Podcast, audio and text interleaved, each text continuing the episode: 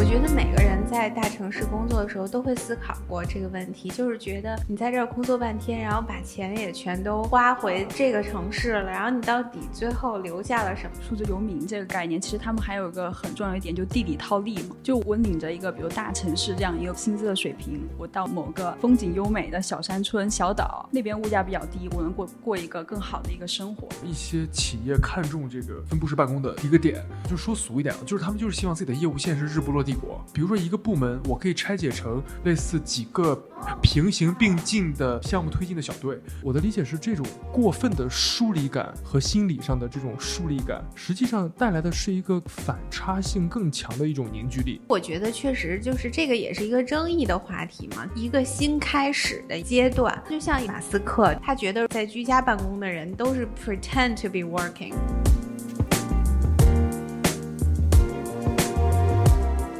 Hello，大家好，欢迎收听第三十二期的 AI 豆腐脑。今天我们又请回了我们的飞行主播 Digital Nomads 的主播 Brandy。Hello，大家好，白烂迪又回来了。然后我是 Takila。我是 Margarita。今天想跟大家聊一个比较轻松的话题，正好就是我们在录的这一天出现了一个很震惊大家的事件，就是每日优先爆雷，然后老板集体消失，人去楼空，近千名员工集体维权的这样一件事情。然后这件事情就让我们觉得，我们今天讨论的话题就是很有必要。这件事情发生是因为这个员工去到办公现场，发现人去楼空，然后人都找不到。然后我们今天想讨论的主题就是这个数字游民这个概念 （digital nomads）。我们就发现，如果每日优先是一个 digital 的办公的公司的话，就可能没有这件事儿。然后这件事儿的发酵可能要很久很久之后才会发现，老板们都 找不到。对，因为员工们要从世界各地飞回来，经过隔离。对，然后可能根本就进不来，然后那个绿码还没出现的时候，这个公司已经退市，就彻底已经办完各种手续了。今天就是想跟大家聊一下这个数字游民的概念，呃，所以先问一下 Brandy 吧，就是你对数字游民是有什么了解吗？或者说对数字游民觉得这种概念怎么样？其实很早之前嘛，就是我当时也是在学校刚毕业的时候找工作那段时间，其实了解过很多公司。我当时听到最多一个概念是分布式办公啊，就是有点像是呃，有点类似呃 work from home，但是是那种就是有点类似是分布式的这种基础。然后他们其实呃更多的就是借助像现在互联网在做的很多，包括像 SaaS 平台或者说是一些企业上云啊、云服务这种方式，这些工具。啊，然后去实现远程的这样的一个数据分析，包括呃 coding，还有就是包括像项呃项目管理的这个进程交付。所以就是说，很多职业对于互联网公司来说，这个分布式办公室已经做的比较久的一个方向了。当时就是你说这分布式办公，它等于说不在同一个 location，是因为公司是这样要求的。对的，对的，就是公司其实大概会给你做一个范围性的限制。当当时我有一个学长嘛，他是在那个 Airbnb 工作，他就是做一个 data engineer。然后他当时其实有一个选择，就是当时是可以选择回中国工作，然后呃 Airbnb 会给一定职级以上的员工一个选 option，就是他可以去选择一边 travel 一边一边去旅行一边去写代码。写代码。对对对，说俗一点是可以这样。然后每年的话，可以大概是一到三个月的时间，你可以这样做。所以说我当时那学长他就是呃没有选择说回中国，他是选择了当时去那个马耳他，是在欧洲。那他其实属于这个数字游民了。呃，算数字游民吗？这个这个可能我觉得还不太算。哦 OK OK，因为它不是属于长期迁徙在不同的地方的，对吧？它只是固定的就是在那块儿出差办公，有点像的。有一个点是在于，我觉得它为什么就比较模糊啊？它不一定是个数字游民，就在于就是马耳他好像有 Airbnb 的一个类似分公司，它是有 office 的。就是游民必须没有 office，就是我要随心所欲的选择我自己想在哪儿工作，对吧？必须在海底拿着那个防水电脑，就是潜着水，要不就是你在什么山头，然后打坐的那种，对吧？在什么乞力马扎罗山顶儿，必须带一个信号接收器才行。对对对，是是这样。也就是说，其实无关乎你是是否是个数字游民，可能呃更多的概念上的界定是在于你是否有这个 relocate 这样一个工作地点的主动选择权。我觉得可能是这样，我们可以这么理解。那那个 Margarita，你有什么就是对这方面你有接触过？数字游民吗？我是之前就是也是有一些学姐，还有一些朋友，他可能做的那种 freelancer，但比如说一些做一些同传的，啊，他可能要飞到不同的城市里面做一些会议的一些翻译，所以这种的话就可能是，比如说他可能自己就是一个 freelancer，然后我接不同的翻译公司的活，然后可能某一场会议在哪个城市，我就准备好了提前去，或者是去那儿做一些翻译的工作。那他这个不算吧？我也觉得这种不太，这是算以前的，就是他是那个工作去那个地儿，对对对，但现在不是，其实可能很多的翻译是线上了，对啊，这种就有可能，就比如这个现就有可以。对线上会议那种就有可以了，这种。哦，其实我觉得，比如说线上传翻译，或者说线下你要做一些文字的那种，那就更可以到处游民了。但这个我就也有个疑问，他算吗？因为他没有一个固定的就是被呃雇佣他的一个公司，现在很多啊那就不对又不算了。对又不算了，因为你说你必须有一个稍微固稳定一点儿的一个雇佣公司，就是说你的工作其实是稳定的，不是说你是一个工作就是零工打零工的人，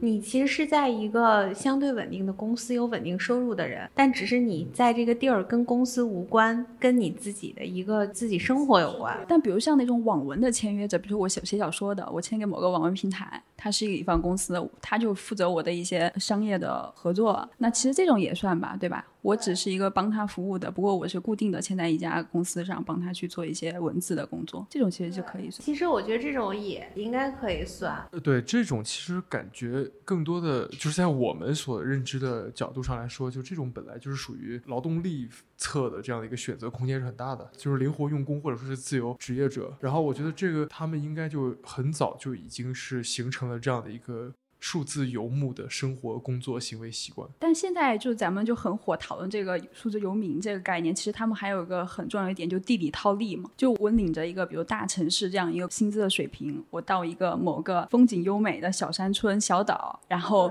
那边物价比较低，我能过过一个更好的一个生活。我觉得每个人在大城市工作的时候都会思考过这个问题，就是觉得你在这儿工作半天，然后把钱也全都就是花回这个城市了，然后你到底最后留下了什么？然后可能，所以现在大家就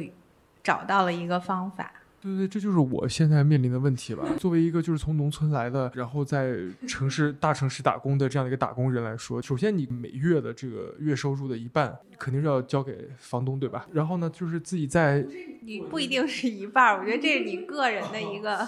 选择，对吧？大家的分配比例不太一样。主要是我我挣的少，然后选择的就是那个比例也小啊，就是住的比较破。最低住房标准乘以二就是你的收入，对吧？大家可以换算一下，换算一下就是我的收入大概是在什么水平啊？太难了，然后另外一点就是说，在大城市，你的包括你的社交，然后还有就是包括你的呃娱乐成本，还有这个玩法，其实会带来更大的经济投入。然后也就是说，其实说实话，如果我觉得是对于一个从学校出来在一线城市工作的这种所谓的互联网打工人吧，就是应该是存钱在不克扣自己的情况下是很困难的，我是这样理解的。我觉得这么多年我也没有工作存下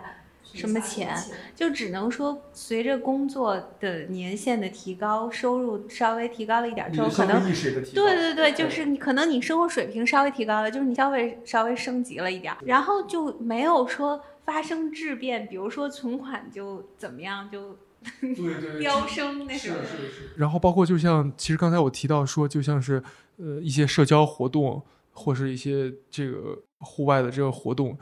现在也增加了一些入场资本精致露营，和飞盘。对飞盘，我刚想提就是。就是飞盘这个，对吧？我现在也没法入场，他得验资得先过五千万，然后才能让男性入场。花费到底高不高？其实我很好奇。我曾经去咨询过，因为我当时是想想去玩一个，就是以前在美国读书的时候就经常打的那个橄榄球，就是腰旗橄榄球。其实不是腰旗，我们当时叫有点类似像是澳大利亚那种橄榄球，就是那个 rugby 啊 rugby 对 rugby，它不是那个就是很传统的 American football 这种感觉。然后，所以我当时了解过那个俱乐部，它飞盘就是一个分为新手场和高手场两种类别，每个小时大概。可能是一百五十到二百之间不等。其实我觉得就是一个非常大可不必的事情，是在于这项运动之所以变了味儿呢，是因为有一些俱乐部总是给你一人跟一个摄影师。就我当时有一个就女性朋友，她去玩完，我问她就是我我说哎姐姐们那个感觉怎么样？她跟我说就是跟狗一样，就是 like a dog 就这种感觉。总结上来讲就是。飞盘运动没有摄影师，就像西方没有耶路撒冷啊，就这种感觉。对，但这种跟拍服务现在是非常必要的，就是可能基本上每一个飞盘局，对，这个超过那个你去运动本身了，主要是是的，是的，是的，对，就是就是确实就是就是这个点，它已经超越了，就有点像是大家为了达到一起去团建或是一个比赛性这样竞技性质的这样一个概念，就有点像是越来越多的变成一个秀场吧，有点这个感觉。是我觉得这个也是 digital 的概念的一个变化，就是说人本来社交是想去更多的面对面社交，但是其实你拍照就是等于说他还是为了线上社交，因为他的照片它可以发成他的 post，然后他其实更看重的相当于是线上他 post 的这一部分带来的一些收益收益回复啊或者什么的，就是大于这个 offline 的这个过程真的社交的这个过程。对，包括现在像这个数字游民，可能很多也是，比如说一些旅行的博主，包括网红经济，其实也渗透到这一块儿嘛，对吧？我各地去玩儿或者旅行中，顺带搞一点这种创作者经济的收入。对对对，然后呢，我其实我很好奇一个问题，就是不管你是去哪个多大的国家，或是多小的国家，多近或是多远，关于就是工作签证或是你的这个工作的这个资格身份，目前来讲的话，我的理解是，是不是也需要一定的资质或者是一个公司的背书，你得有条件才能去做这样的一个数字游牧的生活。其实我觉得这个整个跟疫情有关嘛，因为大家就是刚才我们聊到，大家都思考过，我怎么才能既挣到这个一线城市的钱，又花一个四五线城市的一个消费水平，但是很难实现，因为没有人知道，没有人会让你直接远程工作嘛。但是疫情就造成了大家直接远程工作。其实我觉得国内就是比较奇怪，但其实国外就是远程工作就变成了一个继续下去的事情了，就是大家都特别不愿意回到办公室了，所以说就有了这么一个契机吧。然后很多大的公司，就是像 Facebook 什么这种公司，就是也完全承认，或者从招聘的时候就 open 了这样的职位，就是 remote 的职位。然后所以说呢，大家就这么长时间就转遍世界，发现很多这样的机会，然后越来越多的国家。尤其是小一点的国家，就开放了这种政策，就是你合法的在那儿去办公，肯定也是需要去签证的。所以现在这个是有政策支持的。然后就是我这边看到，就是挺多国家有这个政策支持。你比如说像意大利，这个也可以推荐给大家，就是意大利是一个比较不错的数字游民的一个居住地吧。但是它有一个要求，就是意大利算这些，就是所有其他国家里算比较更好一点的地方。所以它有一个要求，就是你必须是 highly skilled work workers，就是你不能是一个一般工种的人。像我不知道刚才 Margarita 说的那种，就是媒体工作者，或者就是反正自媒体那种算不算？他不一定能得到签证。他意大利支持的还是一个。有技术水平的人，然后在某个工作地很稳定，比如说在某个大厂工作的这样的人，他会给你一年的签证，然后之后你可以再续。然后他有一个好处是，你还可以带你的 family member 过来。这个可以带这个 family member 这个东西就比较对，其实我觉得这一点很重要，就是所以说现在有一个概念，就是这个 nomad family，其实它不再是说像我们觉得特小众的，就是那种文艺青年自己晃悠那种感觉，它是可以成为真的生活方式。然后，并且带着 family，就是 legally 的，作为一个 expats，就在一个国家生活的。我是在思考，就是在这个个人的生活，就是非工作时间段的生活上，能获得非常好的新的一些体验来说，就是我是认为，其实对于。你工作上，你跟你的同事啊，跟你的领导或是 C level 之间的这种关系，我的理解是，这种过分的疏离感，就是物理和心理上的这种疏离感，实际上带来的是一个更反差性更强的一种凝聚力。或许你每一天你觉得自己像是一个比较自由，或是很难找到一个组织性的这样的一个社会存在感的一个心理状态，但是，一旦比如说接通了会议，或是在一个 Zoom meeting 上面去。沟通去聊，你看到同事的话，其实是有一种非常想跟同事合作的感觉。这个我也同意，我觉得有的时候从就是不见面完了线上交流，好像更能直接一点。就是你可以直接问你做了吗？能不能现在发我一下？但是你线下的话，好像那种情绪，你或者感感觉那种微妙的改一下情绪，或者改一下那种就说话方式，就是。就是反正还挺麻麻烦的。烦的对，当然也这个东西也是有正向有负向的嘛。然后就是我有看一篇对一个从事咨询行业，我猜有点应该是类似像 IBM 这种公司吧，就是 IT 咨询行业的一个从业者，一个二十七岁的一个人啊。然后他说，在这个数字游牧式的这种居家办公的生活当中，可以明显感觉到自己与外界的交流变少。其实如果是经常频繁性的这种会议或是这种沟通的话，其实是让工作效率会降低的这种感觉。对于公司发生的事情也不是非常了解，感觉自己生活在一个孤岛之上。所以我觉得确实就是这个也是一个争议的话题嘛，就是一一个新开始的一个阶段。然后就像有些比较牛的一些大佬，就是我们比较喜欢的马斯克这种人，也是公开的，就是反对这种。你看他就是说，从今年开始就是主管这个考勤打卡薪酬制度，对吧？就是入驻了这个 HR 部门，然后然后他就开始要求所有的员工要 full time。对吧？要 return to full time。他说很多员工不用再假装工作了。他的意思就是说，他觉得多在在在居家办公的人都是 pretend to be working，就根本就没在 working。你同意吗？这种说法？这个我觉得，不管你居不居家办公，你可能在现场，sometimes 你也是 pretend to，啊、pretend。他其实说的很严厉，他说必须要在那个办公室每周待四十个小时，并且说，if you don't show up，we we will assume you have resigned，就直接给你 depart Tesla，直接这么说的。然后他还说，这就是我为什么住在工厂。对他，因为他是就是明确的表示嘛，就是他接受任何的调查，他没有任何的不动产的资产。他包括之前他在去监管，他有一个他有一家公司叫那个 The Board Company，然后是专门做那个给特斯拉挖地下通道，然后从打通各种从就是快速到达的这样的一个工程公司吧。然后当时去监管的时候，就给自己搭了一个板房，就住在那儿。然后我当时觉得还挺有意思的。我觉得，所以就是说，其实是否有这个游牧化的这种选择啊，就是跟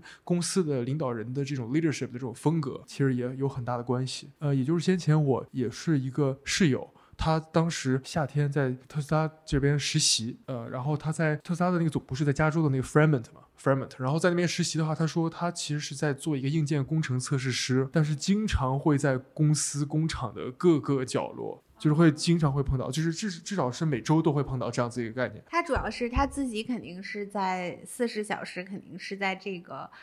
呃，拉拉满的，对，对对对对对，他肯定是在那个人力部门去 办公的，主要写邮件也都是，就是很辛苦的一件事情。然后他，我我看他就是比较有意思的，就是他除了他之外，还有这个 Google 也有这样的类似的说法吧，就是说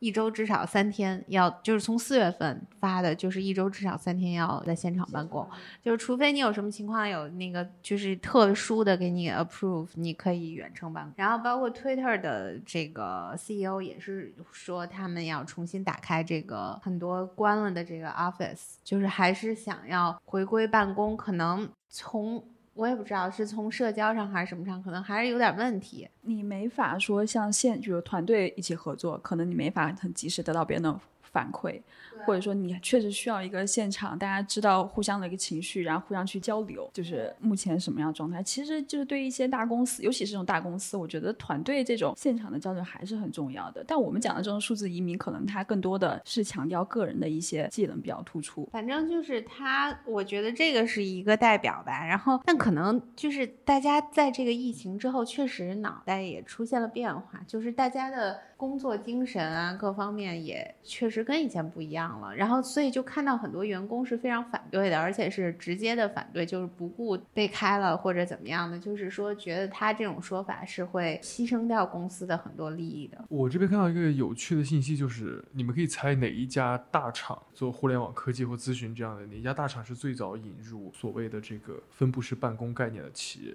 不是那种互联网的，还是比较传统的呀？科技传统，我这儿看的是呃 IBM，IBM 是最早引入这种分布式办公的企业，这个其实也能理解。就是 IBM 其实更多的咨询项目，其实它的部署还有包括解决方案的交付，其实就是应该是在客户的线下去做的，所以我觉得也也是能理解的。但是我看到一个数据嘛，就是它显示，就是从零九年开始，IBM 就对员工实施了这样的一个可行性的管理制度。然后它全球一百七十三万国家呢，有十五点四四万名员工选择了这样的一个工作方式。同时，这个方式为 IBM 节省了五千五百万平方英尺的办公空间和每年将近二十亿美元的这个工作成本。我觉得这个其实非常好，一个是省钱啊，对，谁不想省钱？对吧？省钱肯定是个好事儿。然后另外一点就是，对于现在公司越来越看重的 ESG 这一块儿，就是包括你像企业社会责任这些东西，我认为这种办公形式是可以参考的，是有借鉴意义的。也就是说，像是这个在二零二零年五月左右，当时是各国做这个疫情隔离力度最强的时候，然后其实是有数据显示啊，全球范围内交通方式的改变让碳排放量下降了百分之四十。然后这个，我想对于整个。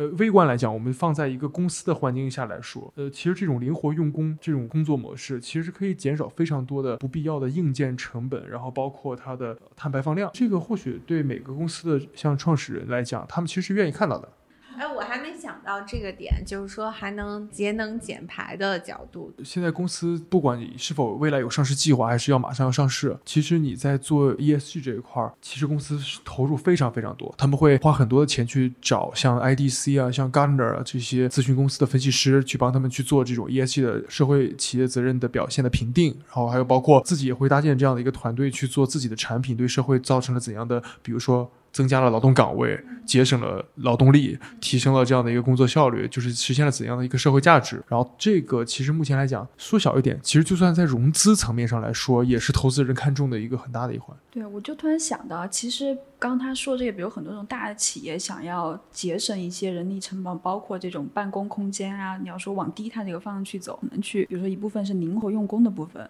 我就去雇佣一部分，可能是在一些。低成本国家生活的数字游民，也许我给他的这样的工资可能低于在纽约，会低于在华盛顿，对吧？那可能他应该能省一部分，省一部分钱。对，那也就是说，其实这个还是一个比较好的一个趋势啊，从人力成本来说。对对对，因为我还专门看了这个，就是各地的 digital nomads，这个专门有人总结过，这个你如果是住在。就是作为就是作为一个数字游民的话，几个国家是比较供你选择的。就是这几个国家是薪酬最高，然后又接受你就是比较多的岗位，能接受你在那个一些生活成本比较低的地儿，就是是最值的。因为你你如果在你如果给一个本身收入就比较低的国 国家的话，就是你没必要去。你就可以直接在当地上班了。就是如果你是一个 UI 设计师的话，就是最好的。这里面排名是瑞士。就是你可以给瑞士的公司打工，就不是你住在瑞瑞士啊。瑞士生活成本很贵，就是说，我觉得瑞士可能不只是什么 UI 设计师，我觉得在很多方面上可能收入都比较高，对吧？然后那个，如果你能找到一家瑞士的企业，然后给你发工资，然后你又不用住在瑞士的话，我觉得非常好。而且他底下说了，你可以非常轻易的就住在一个离得比较近的地方，比如说希腊。就生活成本挺低的，然后下面就是英国，然后德国，然后爱尔兰，然后呃卢森堡，对，他就给了这么几个例子。然后如果你是一个医生的话，就是最高的也有一个大概的排名，但我不不知道这个医生为什么能就是成为一个远程工作者工作的 一个热门职业。这个确实没想到，这个是什么原因呢？其实其他都可以理解，像 accountant，对吧？你可以远程去工作，coding 搞开发其实也可以做。对，coding，然后 graphic designer 这种也可以。然后，但是这个这个医生 doctors 我没有想到，难道他说的 doctors 是指的？有可能是是不是那种呃 therapist？不一定，就是专门开什么，就是设计。治疗方案就处方这种，就是不是这种临床的，但这很奇怪。你要是有一个医生是来自国外的，然后就是到处游荡，然后给你治病，这一点就就非常的很对，这个有点奇怪。而且我觉得医生他如果真的治病的话，跟那个当地医疗系统应该有就是关系很大，就不知道怎么给你开药或者什么的，就是一个收入成本的问题。然后就是想跟大家讨论另外一个问题，就是看到一个非常有意思的现象，就是说数字游民就是就是还能更好的去满足自己的生活方式。然后就看到这份调查说，在这个 pandemic 这个疫情期间，很多人因为每天在家办公，然后就跟自己的宠物每天一起生活。我不知道 Brandy 你是在家有宠物吗？呃，我有两个儿子，呃，两个两只那个英短。OK，就是说它呃，所以说现在这个叫 pandemic pets，就是说你每天在家的时候，你都跟这个宠物在一起，然后你现在突然回归办公室了，对它来说是种无法接受的，就是它是说宠物无法接受。对宠物，你的小狗、小猫是无法接受的，因为它每天就在你的这个电脑办公室这儿和你一起生活，对吧？然后大家就发现这个形成了一个社会问题，然后不仅是这个公司现在开放了 work from home 这种，公司还要开放必须要能接受你的 pets。现在这个也成为一个趋势，就是至少在很多国家已经合法的，一定要去接受人家的小狗狗一起来上班。那这个 pet 的数量得有个上限嘛？就比如说有 五条，对，五我觉得你不能带着一吗大拖家带口，每天就是或者说像我们那个小区楼下，不知道是哪一户，就是那天我也是突然看到，就他养了只羊驼，对，现在很很流行养羊哎，驼，我不知道想知道为啥羊。驼这个是合法的吗？不知道那天那个羊驼就在树旁边站着，然后我也很惊讶，然后我就想说，你要养个羊驼，你带到公司来，然后你在工作，那他会成为整个团工作团队最大的 distraction，他会。大家所有人都他看着羊驼，羊驼看着你们，然后你们就都不工作了，就我我觉得不行，肯定不行，这种，我觉得肯定是有一具体要求的，小型的或者怎么样的。而且对你这个行业，比如说你是搞这种创作的行业，可能还行，比较自由的一个状态。你要是写代码或者是搞那些工程的，你怎么带宠物呢？对，他就说公司就是说我们我们鼓励这个员工带着宠物来，然后这个公司会有一些支持的政策，比如说这些狗就是集体的，有一个人帮你都遛了。这种哦，服务是吧？宠物店的服务，嗯对对对，就是我，我其实很多年之前我去意大利的时候，就是意大利就很早就有这个可以带宠物上班的，因为我就当时发现很多人拉着狗进到那种比较办公室高级的那种写字楼，然后我就觉得很奇怪，我说这怎么这样？然后其实他一进门那儿就专门有一个房间，然后你专门就是把狗可以拴在那儿或者不拴在那儿，然后专门有人。去就是你有这个午休时间要去 feed 的这个狗，然后专门有人去给你这个遛这个狗，这个算一个员工福利吧。真的是有很多人会因为这个去选择在你这儿工作，就是因为他你要不让他带狗的话，他就不在你这儿工作了，因为他没有办法放弃自己那狗。对我建议，就如果各位公司的大老板听到这一期的话，还是把宠物种类限制在宠物狗或者是这些狗狗身上，因为对于猫来说，以我的个人经历而言，猫是你想叫它过来，它是绝对不会屌你的。然后你反而是你在聚精会神，比如说我在看个电影，或者说我在打个游戏，然后猫就过来不停的蹭你，所以就是还是停留在狗上吧，就羊驼也别考虑了，就那些都不太可能。对，我觉得有的不行，而且现在宠物种类太多了，蛇直接拿过来或者是怎么样。但我觉得那种不需要陪伴的，应该不是它指的这个范围，就是它主要指的是你每天要在一起。是，就是那种类似上飞机帮宠物办的那个精神依托，呃就是类似精、情感依托证明，你要有这种关系，你才能进入到那个。对对对，情感依就这个是托的 make 那 sense 个对。对，那个我就想起之前看那个，你记得吧？就是一个情感依托的那个，然后它是它就是那不是一只真的猫，特吓人。那个飞机上那个，美国，然后他就臆想说这是我的什么 baby，孩怎么子对你别别，就是你们能不能小点声或这样这样的一个表达。奶，它好像还。然后其实旁边的人都看到了，就是根本就不是一个就是有生命的一个东西。然后那个女女生一直就抱着，就是搂着，然后特吓人，那是一只就是猫还是猫，就是那种是一，个玩偶，我也忘了。是个活物吗？是不是吗？不是不是活物是是无生命的，嗯，无生命的。就是一个猫的玩偶。哦，娃娃，啊，就是那种东西，确实确实那个是挺诡异那个。是很诡异。然后后来他说他是这是他的精神，就是那种精神依托什么的。其实对我来说，我的精神依托就是呃小时候从记得四岁到十几岁吧，我一直晚上睡觉都穿的是同一件短袖，我觉得那件短袖特别舒服，最后穿破了，就是连连那个。呃，胳胳连那个腋腋下就是胳胳肢窝那边都穿烂了，我都想穿着，就感觉特别舒服，特别好。然后最后我妈有一次给我扔到垃圾桶里了，我还捡回来了。这这就是我的精神依托，每个人精神依托不一样嘛，对吧？你也你也要尊尊重他，或者说你喜欢盖的一个被子，或是对一个对这种。你的什么小被子呀，或者你抱着一个睡睡觉的一个娃娃，或者你的枕头什么的都会有。因为我就记得我那个妹妹一直要闻着那一只袜子。哎，前两天是看那个微博，有个小孩儿可能就一岁吧，就是他一直会抱着他妈妈的睡衣睡觉，然后有一天他爸就把他的衣服给洗了，他就那儿哇哇大哭。我觉得应该是从小你就会对这种气味啊，会对某个东西有产生依恋。一般就是味道，这个是一个就是跟 digital nomads 一样的趋势，就是带着宠物上班，然后。下面就是发展出来了，还是有很还有很多国家试行了四天上班制。我不知道大家对这个有什么感受？就是你看，英国是第一个，就是开放了超级多是几千，嗯，就是从几千到上万的职位，现在已经 four day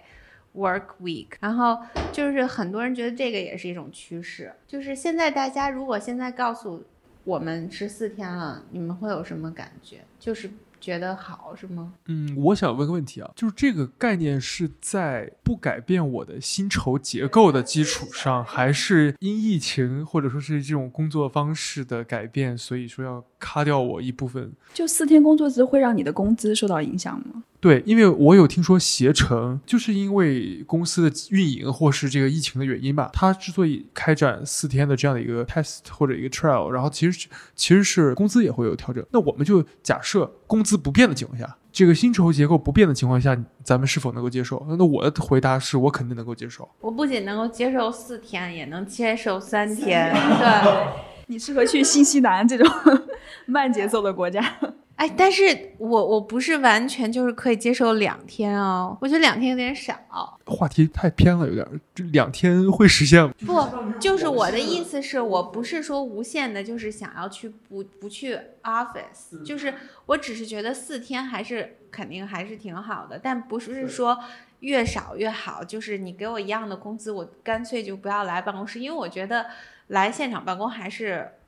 所以你是不能做数字游民那种的，对对对，就是我不太能接受这种。对，我觉得还是工作的工种和你的职能吧有一定的关系。其实对我而言，我也是希望，就是如果在做各种，比如说你有了一个新的方案的产出，其实我也是希望能够有一定的机会去直面客户，或者说是跟这个同事之间进行沟通，然后进行修正这样的一个过程。如果一直是保持远程的话，我觉得。你要是做一个数据分析层面，或者说是做一个代码交付，这个是完全没问题的。但是我的理解是，如果当你涉及到一些跟客户的一个成分，或者说是跟同事之间的这样的一个领导层的这样的一个沟通的过程，然后这个前提下，我觉得。可能作为一个 digital nomad 有点困难。我想知道，他欧洲这个每天就是每周工作四天，他每天那个工作时长是就还是就还是八小时，八小时啊。而且我看的这个在英国的这个其实是没有说到，比如说其实薪酬是调整，因为他还是在去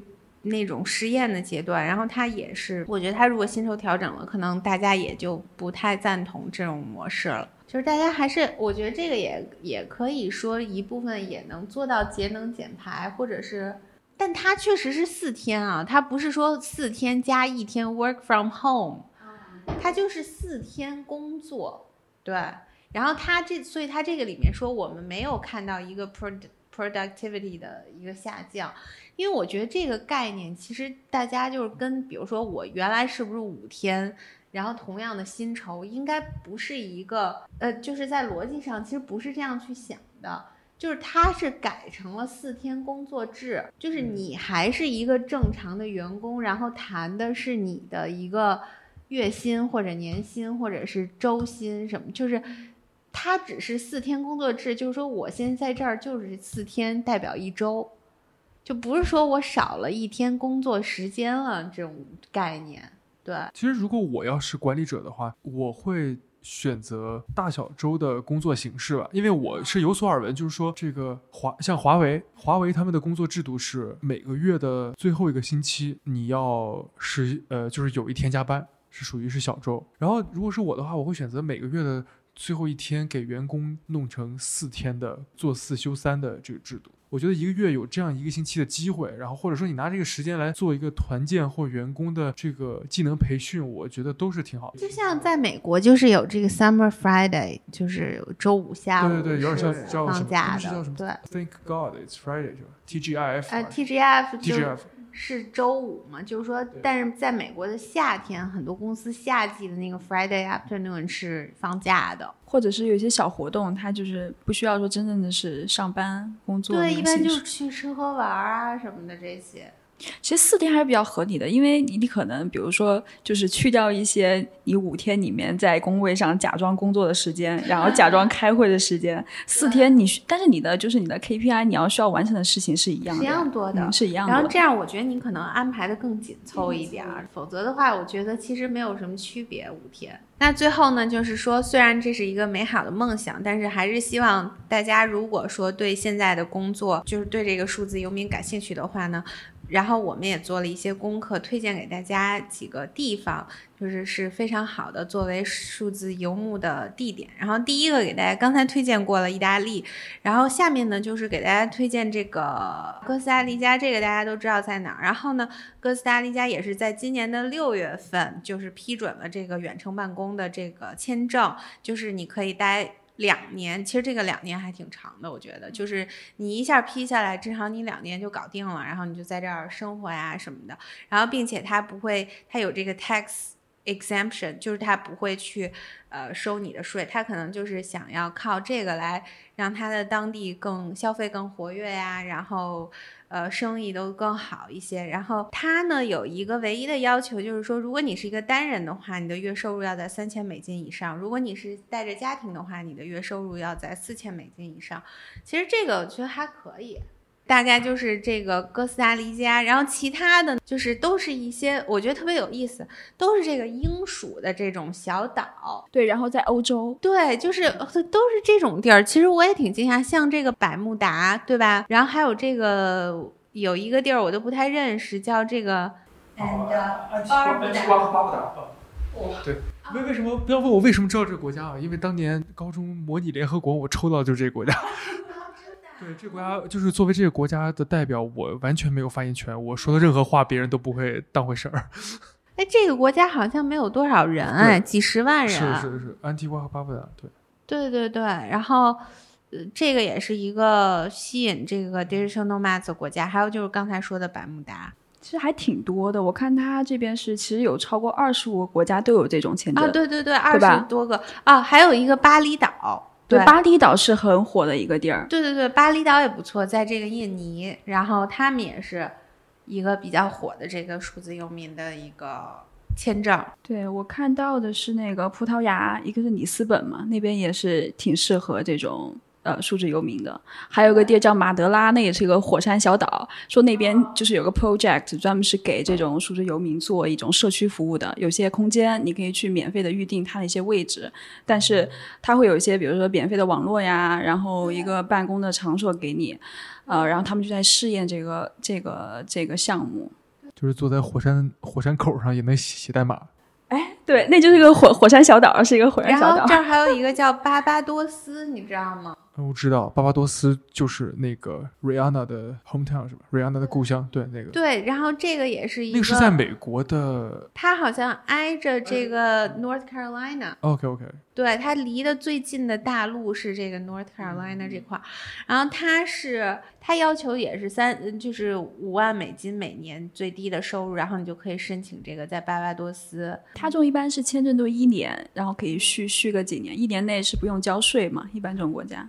反正都挺好的。有一个是国内的，国内的在那个浙江湖州安吉，就现在已经有一个专门给数字移民的一个，也是一个安吉，就是那个茶乡，就很多很漂亮的那个地儿。对对对，对安吉白茶。嗯，对，安吉白茶。说安吉也是一个数字游民好地方，是吧？对，是现在已经有人在那儿做了，就是也是联合一些开发的，然后做一些那种空间、社区空间的一些项目。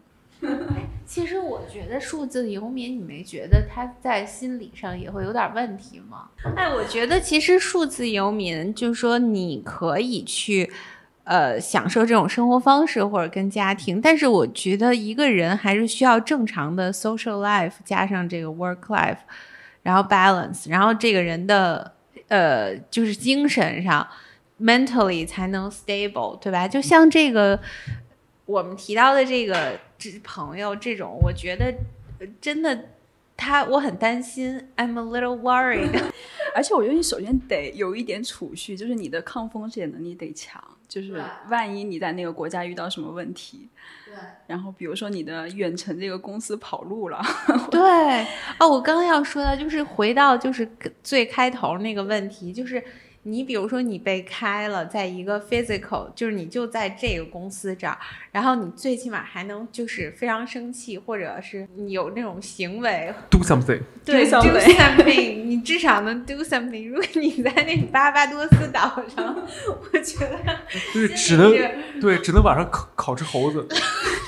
凌晨三点给我电话开始。你说这个时差也是一个，所以他就提到说巴巴多斯的优势就是跟美国一个时间一个那个 time zone，对，这也是一个好处。因为我觉得你长期日夜颠倒，精神也是不健康。哦，对，但其实这个是呃一些企业看重这个就是呃分布式办公的一个一个点，就说俗一点啊，就是他们就是希望自己的业务线是日不落帝国。比如说一个部门，我可以拆解成类似几个平行并进的。呃，项目推进的小队，然后就在这个时间点、这个时间周期去有这三位，对吧，在推，然后另外一个时间周期上是另外三位在做。其实大家都是在正常的 work-life balance，然后但实际上为公司来讲的话，是拉长了他的这个就他一分钟都不想浪费。这个对，这个对。就如果你有一个好的这个 PM，然后他就安排好这个人，就是你这八小时完了之后，你八小时续上，然后他八小时续上，二十四小时就不停的接着在做，那一个项目就